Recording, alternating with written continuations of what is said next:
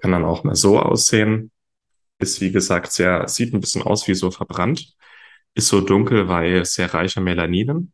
Und diese Melanine schützen den Pilz vor der Sonne und vor anderen Einflüssen. Aber das sind auch die Stoffe, die dann auch für unsere Gesundheit sehr zuträglich sind. Schnell, einfach, gesund. Dein Gesundheitskompass. Wir zeigen dir, wie du schnell und einfach mehr Gesundheit in dein Leben bringst und endlich das Leben führst, das du verdienst.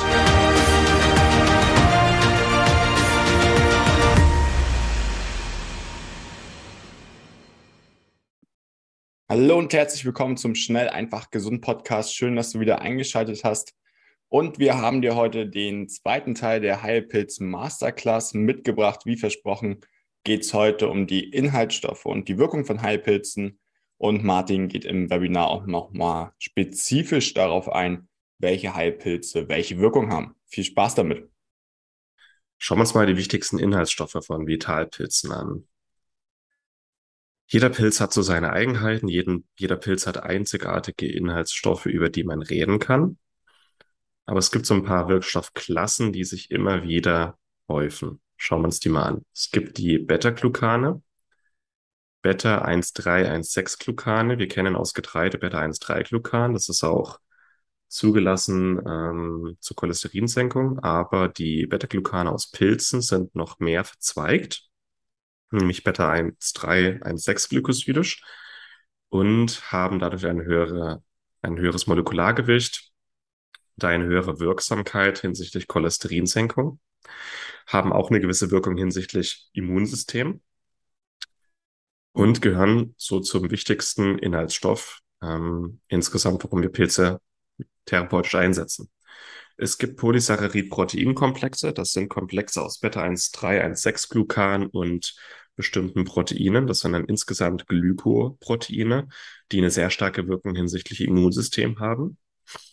Wir haben Peptide und Proteine, die bestimmte Wirkungen haben, die man auch einsetzen kann. Wir haben Sterole, also Mykosterole mit einer bestimmten Wirkung.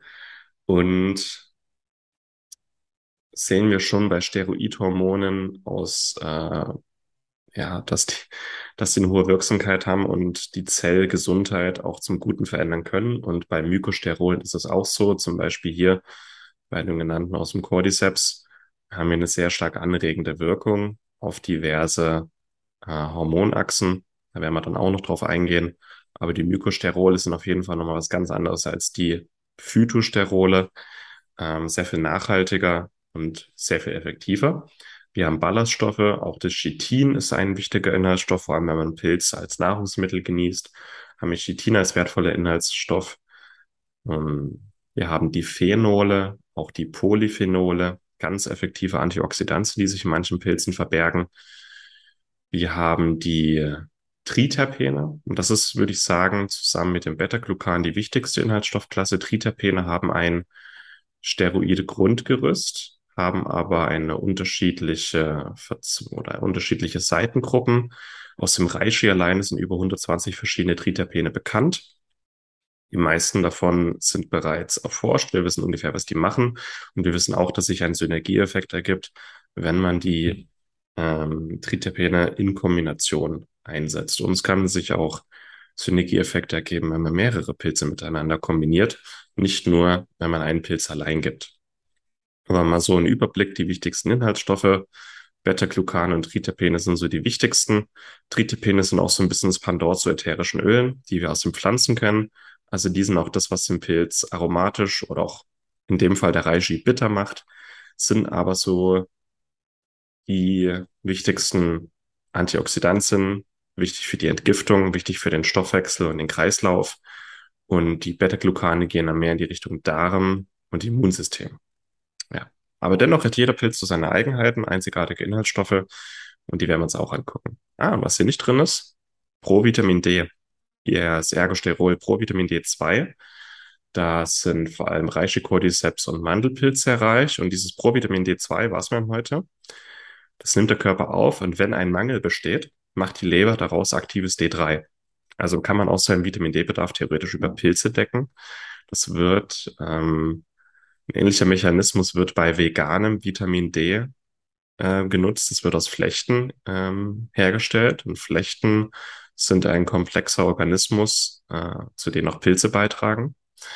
Und aus diesen Pilzen kommt dann das Provitamin D2. Also auch bei Vitamin D-Mangel können Pilze beitragen. Aber was nicht möglich ist, mit Pilzen eine Vitamin D-Überdosis zu bekommen. Der, die Leber macht nur im Falle eines Mangels daraus aktives D3.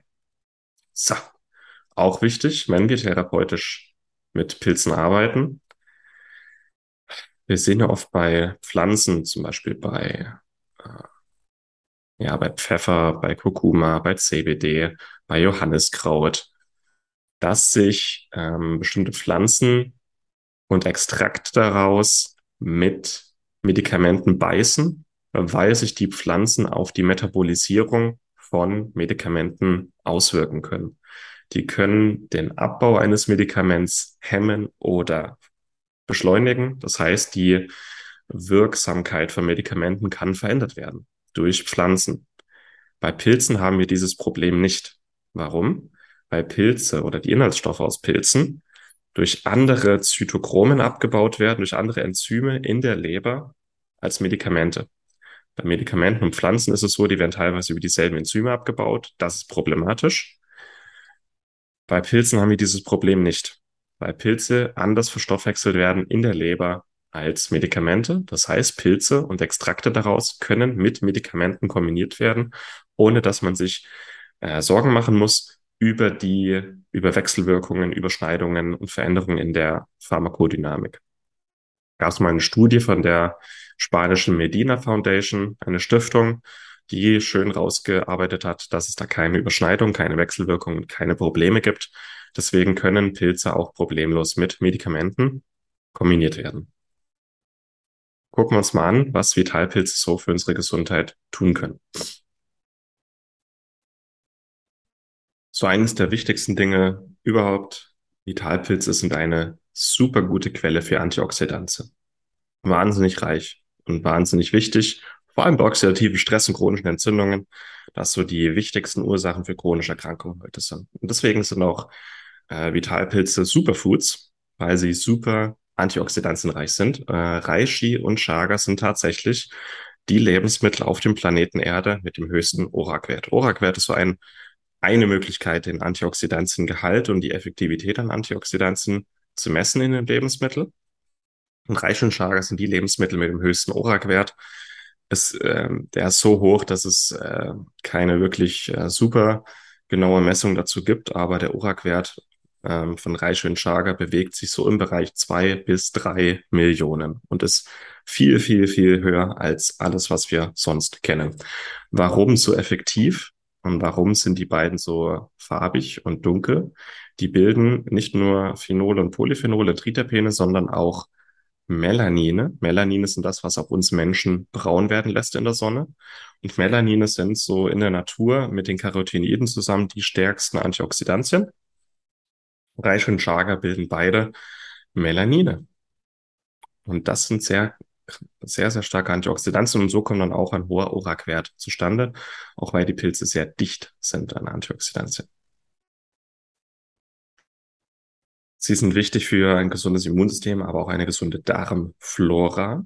Sie sind äh, gute Quellen für Ballaststoffe, Beta-Glucane, Tritapene, können damit beeinflussen, in welche Richtung sich die Darmflora oder biologisch gesehen Mikrobiom sich be bewegt. Also sie können sich positiv auf die äh, Darmdiversität auswirken. Sie können bestimmte Pathogene am Wachstum hemmen. Vorteilhafte, zum Beispiel Milchsäurebakterien, können sie am Wachstum ähm, unterstützen. Das heißt, vor allem die Löwenmähne kann sich sehr vorteilhaft auf die Ausbildung einer gesunden Darmflora auswirken.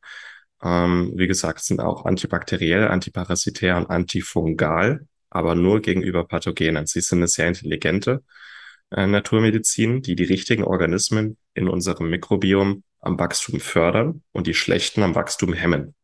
Und gerade bei der Löwenmähne ist das sehr, sehr ausgeprägt. Wie ist es mit Cholesterin? Ähm, einmal, Pilze sind eine gute Quelle für Bitterstoffe, die alleine schon cholesterinsenkend sind. Äh, Beta-Glucane, die auch sehr stark äh, cholesterinsenkend sind, und Statine. Die Statine, die wir heute auch in der Schulmedizin einsetzen, vor allem das Leberstatin, sind aus Pilzen isoliert. Aber in Vitalpilzen haben wir Statine in einem Kom äh, Verbund mit hunderten anderen Einzelstoffen, keine isolierte Einzelstoffe. Es sind auch in einer Kapsel von einem Shiitake oder Mandelpilzextrakt sind ein paar Mikrogramm Statin enthalten, aber auch Bitterstoffe, Beta-Glucane. Deswegen Vitalpilzextrakte sind effektiv, um das, um das äh, Cholesterin zu senken. Aber es ist kein Vergleich wie mit der Medikation mit Statinen. Ähm, so zwischen 10 und 30 Prozent Cholesterinsenkung bei einem erhöhten Spiegel ist möglich mit Vitalpilzen. Ähm, auch Löwenmähen ist ein bisschen Statin enthalten.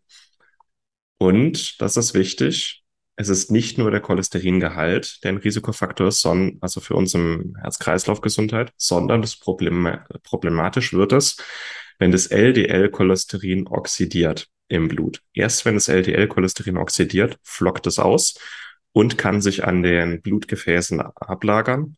Und erst wenn es oxidiert ist, werden die Makrophagen ähm, getriggert. Es entsteht ein Entzündungsprozess und dann entstehen die Schaumzellen. Aber das ist erst, wenn das LDL-Cholesterin oxidiert. Und Triterpene, vor allem im Reishi und Chaga, verhindern, dass das LDL-Cholesterin oxidiert. Da gibt es ein paar sehr interessante Studien.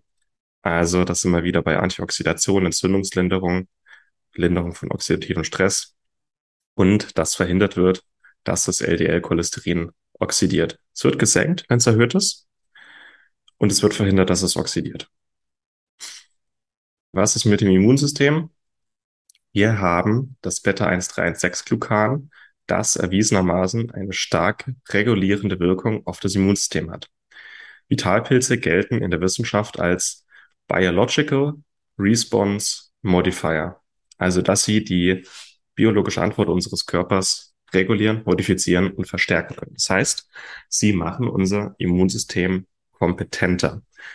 Wenn das Immunsystem geschwächt ist, wir ständig Infekte haben, dann wird das Immunsystem stärker. Wenn wir an chronischen Entzündungen, Autoimmunerkrankungen, Allergien, Heuschnupfen und anderen ungünstigen Immunreaktionen leiden, aber auch in einem überaktiven Immunsystem, dann wird das Immunsystem runterreguliert. Das ist eine intelligente Naturmedizin.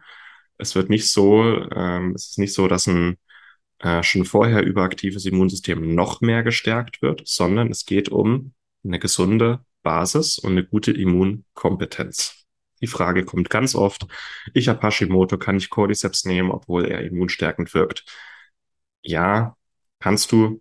Es ist nicht bekannt, dass Pilze zu einer zu starken Immunreaktion führen, sondern ein geschwächtes Immunsystem wird gestärkt ein überaktives Immunsystem wird runterreguliert. Außerdem enthalten sie Provitamin D, das in ein aktives Vitamin D in der Leber umgewandelt werden kann. Und Vitamin D ist auch so eine der wichtigsten Wachstumsfaktoren für ein gesundes und kompetentes Immunsystem. Deswegen kann man sagen, Vitalpilze gehören zu den stärksten Immunmodulatoren in der Natur, wahrscheinlich sogar zu den stärksten Immunmodulatoren in der Natur. Ich habe mal auch überschlagen aus Erfahrung, aus der Wissenschaft, also Studien, was können Immunvitalpilze äh, und wo können sie nicht helfen. Sie können bei allem helfen, was irgendwie erworben ist und ähm, mit unserem Immunsystem, mit Entzündungen, mit unserem Darm, mit unserer Psyche zusammenhängt. Sie können sich positiv auf Autoimmunreaktionen auswirken, auf Depressionen, mitochondrialen Dysfunktionen, Allergien, Heuschnupfen, chronische Infekte, Schlafprobleme, auf Stress, Entgiftungsstörungen, Darmprobleme, Darmschädigungen, Bluthochdruck, Übergewicht. Auf diese ganzen Sachen können sich also alles erworbene Sachen und Sachen, die mit Immunsystem, Entzündungen, Darm, Psyche zusammenhängen, auch Mitochondrien, können sich Pilze positiv auswirken, wo sie nicht helfen. Pilze können nicht eingesetzt werden, um Nährstoffmängel zu beseitigen. Sie können keine ungesunde Ernährung äh, rückgängig machen. Also sie sind Teil einer gesunden Ernährung, aber können keine ungesunde Ernährung ausgleichen. Sie können keinen Schlafmangel ausgleichen. Sie können keinen Bewegungsmangel ausgleichen. Aber bei diesen Sachen hier helfen Pilze. Und ich denke, das ist eine ganze Menge. Gucken wir uns mal an, was so die wichtigsten Vitalpilze sind. Und jetzt wird sehr bunt, farbenfroh, weil mit Pilzen kann man super zeigen und ähm, alles schön mit Bildchen untermalen. Deswegen finde ich so Präsentationen hier ganz toll. Also, ich habe mal die wichtigsten Vitalpilze zusammengeschrieben und möchte vielleicht mal vorstellen, was es so gibt. Und ein paar könnten vielleicht auch bekannt sein. Also, das sind die wichtigsten zwölf Vitalpilze, um die es immer wieder geht. Ich glaube, der Reich ist gerade ein bisschen verdeckt. Naja. Also der Außenpilz, wichtiger Speisepilz, aber eben auch ein sehr effektiver Vitalpilz. Shiitake ist neben dem Champignon der wichtigste Speisepilz weltweit, aber auch ein Medizinalpilz. Äh, was haben wir noch? Schopftindling ist ein wichtiger Wald- und Wiesenpilz, auch in Deutschland, auch ein schöner Vitalpilz. Judasohr, bekannt aus den chinesischen zehn Köstlichkeiten, das ist dieser Glibberpilz, aber auch das Judasohr sind auch in Europa sehr verbreitet und kann im Frühjahr geerntet werden. Ansonsten haben wir noch ein paar eher seltenere Pilze, aber die auch wichtige Vitalpilze sind, wie äh, Chaga, Cordyceps, Eichhase, Maitake, Reishi, Löwenmähne. Ähm, Schmetterlingsramet ist auch äh, relativ verbreitet, also auf alten Baumstümpfen und Totholz häufig zu finden. Wir haben dann noch Zunder, Schwammwirkenpoling, da komme ich dann auch noch drauf zurück. Aber das sind mal so die wichtigsten Vitalpilze. Und um das schon mal zu sagen, die wichtigsten vier in der Therapie sind Chaga, Cordyceps, Reishi und Löwenmähne. Insgesamt Vitalpilz oder auch Medizinalpilz, Heilpilz. Ähm, Im Englischen sagt man Medicinal Mushroom. Da gibt es nicht mehrere Begriffe, sondern ein Medicinal Mushroom, Medizinpilze. Wir sagen Vitalpilze. Heilpilze ist umgangssprachlich, weil Heilaussagen sind schwer in der Medizin. Deswegen sage ich gerne Vitalpilze. Aber genau, die vier sind es, auf die es immer wieder zurückläuft. Ansonsten sind die zwölf so die häufigsten, die etabliertesten. Aber im weitesten Sinne haben wir so 20 bis 25 Vitalpilze überhaupt. Und wer sich da ein bisschen näher beschäftigen will, der Philipp Rebensburg, auch mittlerweile ein guter Freund, ein Kollege, hat da ein super Buch geschrieben, Heilende Pilze. Da geht er auf diese ganzen 25 verschiedenen Vitalpilze mal ein. Ich kann heute leider aus zeitlichen Gründen nur die wichtigsten vorstellen, aber ähm, dafür umso schöner auf die eingehen. Fangen wir mit dem wichtigsten überhaupt an, der Reishi. Und der Reishi ist wirklich, der Reishi ist super schön anzusehen. Und in der Kultur kann man dann auch die effektivsten Stämme auswählen. In der Kultur kann es dann so aussehen, unter optimalen Bedingungen bildet der Reishi sehr, sehr schöne Formen und Farben. Ähm, hat hier ein bisschen so die Form einer Koralle, charakteristisch für den Reishi, dass er einen Stiel hat und dass es so diesen Übergang von dunkelrot bis hin zu weiß hat. Und hier, man sieht sehr schön, er glänzt.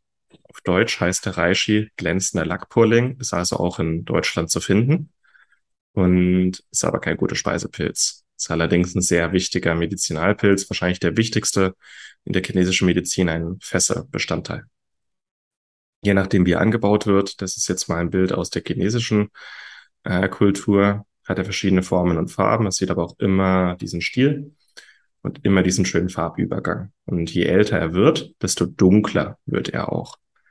Und es ist vielleicht in China und Japan äh, ein wichtiger, äh, in der Medizin ein wichtiger Pilz, aber der wächst überall, äh, auf allen Erdteilen, auch in Europa. Sehr viele Menschen schicken mir Bilder von diesem Pilz. Das ist kein Reishi, das ist der rotrandige Baumschwamm, der gerne verwechselt wird. Er hat auch diesen Übergang von dunkelrot hin bis zu weiß, ist sehr häufig anzutreffen, aber er glänzt nicht. Und Feuerzeugtest von Philipp Rebensburg. Man kann mit dem Feuerzeug mal rangehen. Der rotrandige Baumschwamm schmilzt, der Reishi nicht. So kann man die zwei einwandfrei unterscheiden. Äh, Baumschwamm ist auch ein wichtiger, also ist auch effektiv und gesund. Man kann daraus auch einen Extrakt, einen Sud, eine Tektur machen. Aber es ist kein Reishi. Sieht aber sehr ähnlich aus. Je nachdem, wie man den Reishi anbaut, ähm, schon mal dazu, wie Pilze eigentlich angebaut werden heute in der Kultur. Die werden nicht mehr wild gesammelt, sondern so angebaut, dass sie optimale Bedingungen haben. Und vor allem Pilze sind ja auch wie Filter des Waldes. Also die können auch Schadstoffe aufbinden. Ähm, ähm, deswegen sind Pilze, die man in der Natur sammelt, manchmal belastet. Aber erst wenn man in der Kultur streng kontrollieren kann, aus welchem Substrat, auf welchem Substrat die wachsen, dann kann man davon ausgehen, dass sie frei von Schadstoffen sind und eben die optimalen Bedingungen haben. Auch hier ist schon ziemlich cool, was für Formen und Farben die teilweise anbieten. Ähm, na, und so werden Pilze auch gezüchtet. Man gibt einem Myzel äh, oder anders, man nimmt einen Substratsack, in dem Fall diverse Sägespäne und Sägemehle, weil der Reiche ein Primärzersetzer ist, der auf Totholz wächst. Man gibt das optimale Medium, das ist ein Betriebsgeheimnis dann. Gibt ein paar Sporen rein vom Reishi oder ein bisschen Myzel zum Anwachsen und es wächst dann immer vor ein paar Monaten, wächst das durch den Substratsack durch und das ja alles ist Myzel. Das ist der unterirdische Teil des Pilzes. Und irgendwann sieht man, okay, das ist reif, stanzt ein paar Löcher in diesen Sack und aus diesen Löchern kommt dann der Fruchtkörper raus. Und den kann man dann irgendwann ernten. Richtig reif ist der Reishi, wenn er äh, einen schönen Staub oben drauf hat. Das sind dann die Sporenitritterpene. Das war 2020. Da habe ich das erste Mal einen wilden Reishi gefunden im Bayerischen Wald. Ich sag nicht wo, sonst wollen den alle, äh, ja, sonst ist er vielleicht bald nicht mehr da. Plus, es ist ein Naturschutzgebiet. Ich habe ihn stehen lassen, aber ich schaue jetzt jedes Jahr mal vorbei, wie es meinem Reishi geht. Da waren noch junge Exemplare. Das heißt, die sind so jung, dass sie noch angeknabbert werden konnten von Insekten und Schnecken. Wenn der Reishi älter wird und holzig, dann wird er nicht mehr angeknabbert. Aber das war wirklich, das war fast schon magisch, weil der Reishi auch in der freien Natur super, super schön anzusehen ist, super schöne Farben und Formen bildet. Man sieht ja auch sehr schön den Stiel, den Farbübergang von dunkelrot bis hin zu weiß. Er ist schon, ist schon ein Augenschmaus, so ein Reishi.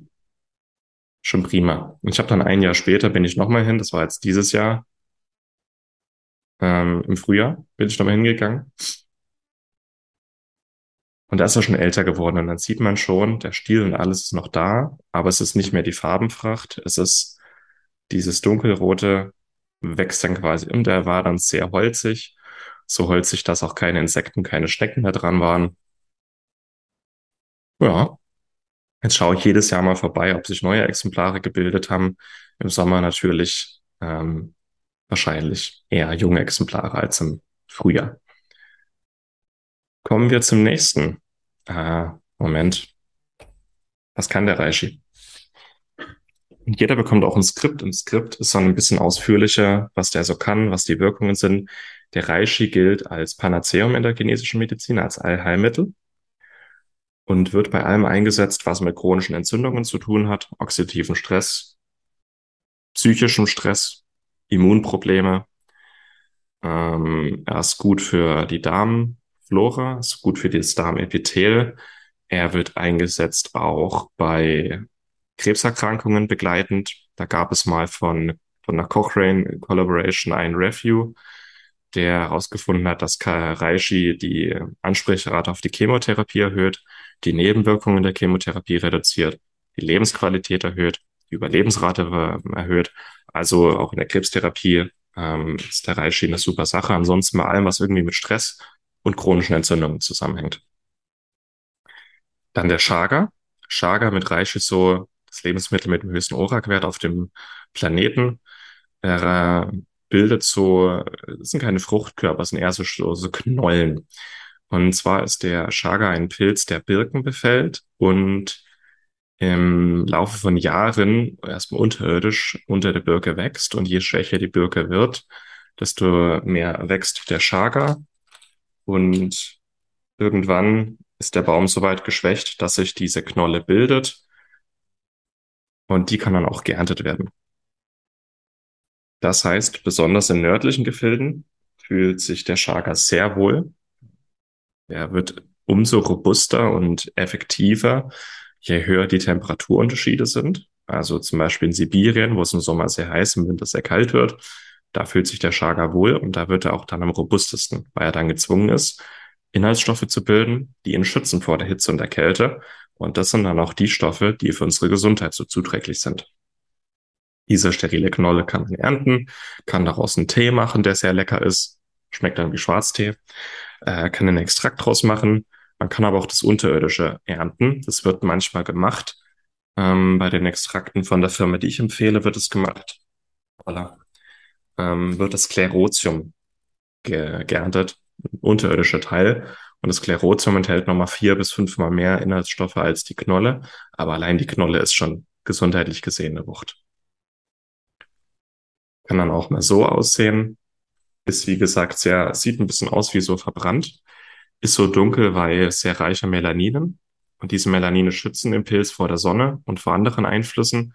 Aber das sind auch die Stoffe, die dann auch für unsere Gesundheit sehr zuträglich sind. Was kann der Chaga? Der Chaga wird bei allem auch eingesetzt, was mit ähm, Antioxidationsbedarf herrscht, ähm, chronische Entzündungen, auch bei Stress, bei Hautproblemen. Ganz wichtig bei Hautproblemen. In der sibirischen Volksmedizin ist der Chaga so ein absoluter Klassiker bei allen Hautproblemen. Das fängt an bei Akne, Ekzeme, Schuppenflechte bis hin zu Hautkrebs. Aber bei allem, was mit Entzündungen, Oxidationen zu tun hat, Hautprobleme, auch Darm, Blutzucker, Blutdruck kann gesenkt werden, weil auch Blutdruck ein Zeichen für chronische Entzündung ist. Da ist der Chaga sehr vielseitig und kann sehr schön eingesetzt werden. Dann die Löwenmähne, auch eine meiner Lieblingspilze, weil die Löwenmähne kann bei allem eingesetzt werden, was mit dem Magen-Darm-Trakt zusammenhängt und mit dem Nervensystem. Der bildet auch schöne Fruchtkörper, die geerntet und gegessen werden können. Das ist ein leckerer Speisepilz. Ist allerdings eher selten in der Natur anzufinden. Bildet, ähm, mag es ganz gerne in so Astlöchern und heißt Löwenmähne, weil der so eine Struktur ausbildet, die an eine Löwenmähne erinnert. Heißt auch Igelstachelbart, heißt auch ähm, Affenkopfpilz, aber Löwenmähne ist so der gängigste Begriff. In der, in der Kultur sieht es dann eher so aus. Und wie gesagt, ähm, wird im, bei allen eingesetzt im Magen-Darm-Trakt. Es fängt an bei im Magen, bei Gastritis ist er entzündungslindernd und schützend und regenerierend für die Schleimhaut. Also regeneriert wirklich auch die Schleimschicht. Kann bei ähm, Ulcera eingesetzt werden im Magen. Ist selektiv antibakteriell gegenüber Helicobacter pylori. Sogar noch stärker selektiv antibakteriell als Antibiotika. Gibt es Studien. Ähm, geht dann weiter bis in Dünndarm, äh, Leaky Gut, Riesenproblem. Ähm, Löwenmähne kann das Darmepithel regenerieren, kann aber auch äh, Schadkeime bekämpfen. Im Dickdarm selber erhöht er die Darmdiversität um bis zu 50 Prozent. Die Darmdiversität ist etwas, was insgesamt bei vielen entzündlichen Erkrankungen, auch bei chronischen entzündlichen Erkrankungen im Darm, ein wichtiger, äh, wichtiges Thema ist. Also bei allem im Magen-Darm-Trakt ist der, ist die Löwenmähne säubernd verbessert das Mikrobiom und regeneriert die, das Epithel und die Schleimhäute. Also sowohl die, das Wachstum von Epithelzellen wird angeregt, als auch die Bildung von Mukus. Beides sehr wichtig. Das ist mal der Magen-Darm-Trakt. Ansonsten, was mit dem Nervensystem und der Psyche zusammenhängt, er fördert die Konzentration und den Fokus. Er fördert die Neubildung von Nervenzellen, weil Löwenmähne führt zur Bildung eines Nervenwachstumsfaktors namens BDNF. BDNF führt dazu, dass neue äh, Nervenzellen sich bilden und sich neu ver vernetzen. Das heißt, Konzentration und Fokus werden gestärkt. Das ist wie ein Jungbrunnen fürs Gehirn. Ähm, wir können besser lernen. Also sowohl für Kinder als auch Erwachsene ist das eine feine Sache. Wir schlafen besser. Es hat einen antidepressiven ähm, Effekt, das BDNF. Und das ist ganz wichtig bei Depressionen und neurodegenerativen Erkrankungen. Gerade bei Alzheimer, Parkinson kann, ähm, wenn sich neue Nervenzellen bilden, das Gehirn verjüngt und die Krankheitswirkungen äh, gesenkt werden. Ich habe da auch mal ein Webinar über Alzheimer gemacht. Bei Depressionen ist es so, dass ähm, die Löwenmähne nicht nur unser Darmepithel regenerieren kann, sondern auch unsere Blut-Hirn-Schranke regenerieren kann. Und Depressionen hängen ganz viel mit Darmflora zusammen, aber auch mit einer entzündeten Blut-Hirn-Schranke. Da kann die Löwenmähne regenerieren. Und das heißt, alles im Magen-Darm-Trakt und alles im Nervensystem und mit der Psyche kann auch mit dem, äh, mit der Löwenmähne angegangen werden. Habe ich auch schon mal wild gefunden, aber keine Löwenmähne, sondern eine Korallenmähne. Sehr ähnlich, heißt dann Heritium coralloides. Sieht nicht aus wie eine Löwenmähne, sondern wie eine Koralle. Habe ich schon gefunden hier im Bayerischen Wald. Das war 2020 beim Wandern. Habe ich auch schon gefunden 2021 im Odenwald. Also ist auch in Deutschland zu finden, aber eher selten. Shiitake. Shiitake, einer der wichtigsten Speisepilze der Welt. Ähm, auch ein wichtiger Medizinalpilz. Schmeckt gut, kann was. Denn Shiitake ist wichtig für sie, also stärkt unser angeborenes Immunsystem. Unsere natürlichen Killerzellen zum Beispiel werden sehr stark unterstützt. Und die sind vor allem das, was unseren Körper vor Virusinfekten schützt, sind auch das, was unseren Körper vor Tumorzellen schützt. Die natürlichen Killerzellen sind so die erste Bastion unseres Immunsystems und die werden durch die Shiitake sehr effektiv gestärkt. Und da muss man gar nicht so super viel essen. Also jeden Tag ein paar Gramm Shiitake oder ein, zweimal die Woche Shiitake auf dem Teller können bereits einen großen Unterschied ausmachen. Äh, schmecken aber auch gut dazu. Ansonsten können Shiitake auch den Cholesterinspiegel senken, sind wichtig bei, für die Herz-Kreislauf-Gesundheit und eben bei allem, was mit dem Immunsystem zu tun hat und vor allem Immunschwäche. Sieht dann in der Kultur so aus und so machen es im Grunde die Chinesen seit 2000 Jahren. Man nehme ein paar Baumstämme, bohre ein paar Löcher rein, sprühe ein bisschen ähm, Shiitake-Sporen drauf oder man legt diese Baumstämme einfach in den Wald, wo man weiß, hier gibt's Shiitake und dann wartet man einfach, bis da äh, sich Fruchtkörper bilden. Und sobald sich hier Fruchtkörper bilden, kann man von diesem Baumstamm bis zu zehn Jahre regelmäßig Shiitake ernten. Ist auch Teil des Mykotherapiekurses, wie es mit Eigenanbau so aussieht. Mandelpilz. Mandelpilz ist bei uns noch weniger bekannt. Äh, ist auch eine der wenigen Pilze, die in Deutschland nicht wachsen. Also Shiitake und Mandelpilz wachsen nicht in Deutschland. Die meisten anderen, über die ich heute rede, schon. Auch der Cordyceps.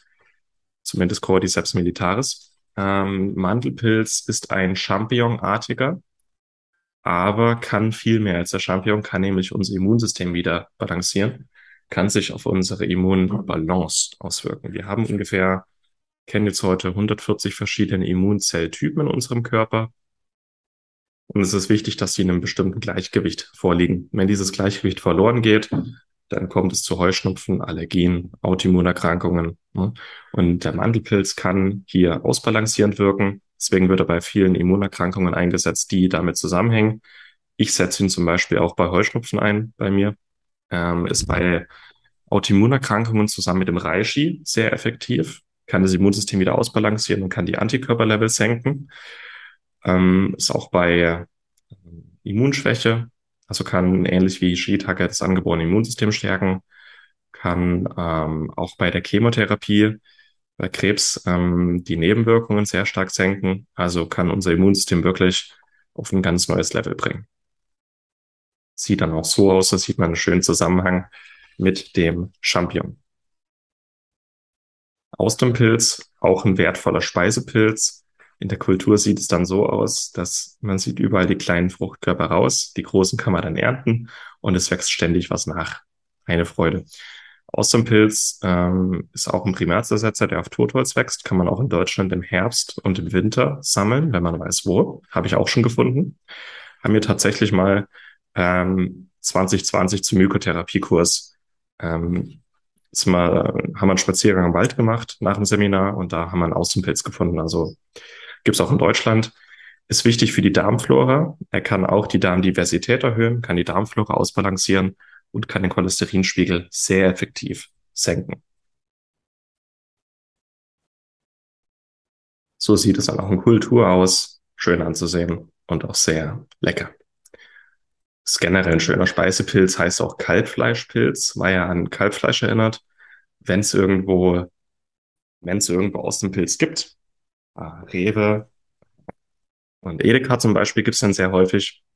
Dann schlage ich auf jeden Fall immer zu. Ja, sehr lecker ist. Was haben wir noch? Raupenpilz. Ganz wichtig. Einer der wichtigsten zum Ende. Raupenpilz Cordyceps, weil er wächst in der Natur parasitär in einer Raupenart, die es nur in der Hochebene im Himalaya gibt. Über 4000 Metern. Das heißt, äh, irgendein eine Jackhirte hat mal beobachtet vor ein paar hundert Jahren, dass seine Jacks, wenn sie diesen Pilz knabbern, total aufgedreht und energetisch sind. Ähnlich wie bei der Entdeckung des Kaffee. Und hat dann irgendwann gemerkt, wo oh, diese Pilze kann ich auch essen, sind ein natürliches Aphrodisiakum, sind anregend, sind ähm, hormonfördernd, also unterstützen die Bildung von Sexualhormonen, Testosteron, Östrogen, Progesteron, ähm, unterstützen die Nebenniere, unterstützen die Schilddrüse, sind stoffwechselfördernd, sind energiefördernd, fördern auch unsere Mitochondrien, also auch die neue Bildung von Mitochondrien, äh, sind gut für die Entgiftung in der Leber und sind sehr effektiv für unser Immunsystem, können zum Beispiel virale Infekte sehr effektiv lindern und angehen. Zum Beispiel auch ein Basisprotokoll fürs Immunsystem zur Stärkung des Immunsystems und auch bei Virusinfekten Reishi und Cordyceps. Weil Reishi und Cordyceps beide Stoffe enthalten, die die Virusvermehrung hemmen und das Immunsystem stärken. Das heißt, das Virus wird gehemmt am Wachstum, also die RNA- und DNA-Polymerasen vom, äh, vom Virus werden gehemmt, je nachdem, was das für ein Virus ist. Das Andocken des, Vir äh, des Virus an die Wirtszelle wird gehemmt. Also der Virus kann nicht mehr eindringen, kann sich nicht mehr vermehren in der Zelle und das Immunsystem wird gestärkt, um den Virus zu erkennen oder infizierte Zellen zu erkennen und zu beseitigen. Das heißt, bei Virusinfekten Reishi, Cordyceps, Bombe. In der Natur sieht es so aus, schon sehr brutal, äh, befällt diese Raupen oder diese Raupen von einer Schmetterlingsart, wächst dann, äh, die Raupe verbuddelt sich dann in der Erde und dann kommt oben der Fruchtkörper raus. Und es ist nicht sehr appetitlich, aber das ist sehr effektiv, aber wir wissen heute zum Glück auch, wie man den Cordyceps äh, ohne Raupe züchtet, synthetisch, vegan, würde irgendwann sonst auch, ähm, also wir können nicht die ganze Weltbevölkerung mit Cordyceps aus dem Himalaya versorgen, aber wir können die Weltbevölkerung theoretisch mit Cordyceps mycel aus Kultur versorgen. Ja. Und ja, wie gesagt, bei allem, wo mehr Energie benötigt wird. Schilddrüse, Nebenniere, Geschlechtsorgane, Mitochondrien, äh, wo Entgiftung gefördert wird, also ist gut für die Leber, ähm, stoffwechselfördernd. Wer abnehmen möchte, kann zum Cordyceps greifen, ist auch heißhungerlindernd. Und bei Virusinfekten ist er sehr effektiv. Dann gehe ich jetzt nochmal kurz auf Zunderschwamm und Birkenpolling ein. Zunderschwamm, Birkenpolling, zwei Pilze, die auch bei uns sehr, sehr häufig im Wald anzutreffen sind. Ähm, Zunderschwamm unverkennbar, weil man seinen, an seinen Jahresringen und an seinem Übergang äh, verschiedene Grautöne. Birkenpolling befällt Birken. Im ähm, Spätsommer, Frühherbst kann man ihn noch frisch ernten und junge Exemplare sogar roh essen. Er wird dann irgendwann hart und holzig. Aus beiden kann man ein Pulver machen, wenn man sie geerntet hat. Man kann sie aber auch klein schneiden und eine Sud draus machen oder eine Tinktur. Beide sind effektiv für die Entgiftung sind gut fürs Immunsystem, sind gut für die Schwermetallentgiftung, sind gut gegen Parasiten ja, und insgesamt fürs Immunsystem. Also habe ich auch schon viel rumexperimentiert, selber viel genommen. Sie sind auf jeden Fall sicher, sie sind effektiv. Ein Sud ist sogar auch ganz lecker. Und alles, was mit Entgiftung, Giftstoffbelastung, Schwermetalle, ähm, Immunsystem ja, zusammenhängt, kann man mit Zundeschwamm und Birkenpolling arbeiten. Und sind, wie gesagt, auch Pilze, die man sehr einfach äh, wild ernten und dann zubereiten kann. Schmetterlingstramete, eine der häufigsten Totholzpilze in, in Deutschland und Europa, heißt so, weil bunt wie ein Schmetterling, geformt wie eine Tramete. Das Bild habe ich im Winter gemacht mit den Eiskristallen. Sieht ganz schön aus. Ist sehr häufig anzutreffen. Hat verschiedene farbliche Ausprägungen. Also er kann so aussehen, er kann so aussehen, er kann auch eher lila aussehen, er kann grün aussehen, gräulich. Es ist eigentlich immer die Schmetterlingstramete, wenn man diese Form hier hat und diese Wellen. Es ist immer Schmetterlingstramete, kann man in rohem Zustand auch roh essen. Das ist wie ein Kaugummi, Kaugummi des Waldes. Wenn er älter wird, wird er auch eher holzig. Da kann man dann Pulver draus machen, das Pulver zu sich nehmen. Man kann auch einen Extrakt draus machen. Und gerade das Extrakt enthält sehr viele Glykoproteine.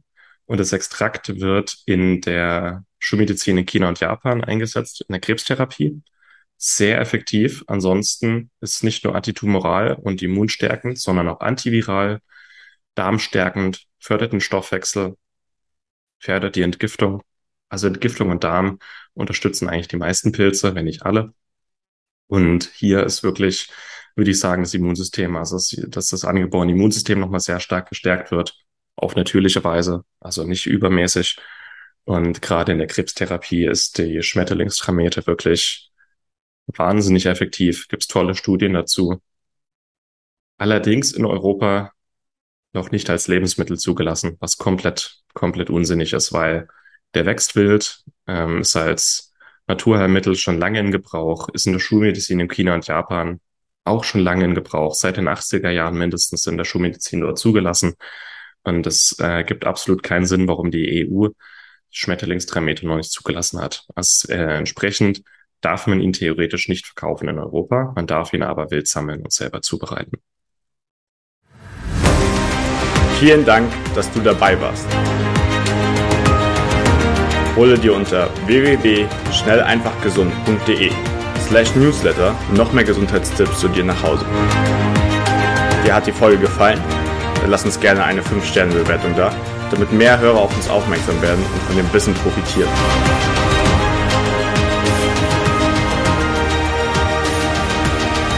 Wir wünschen dir eine gesunde Woche. Dein SEG-Team.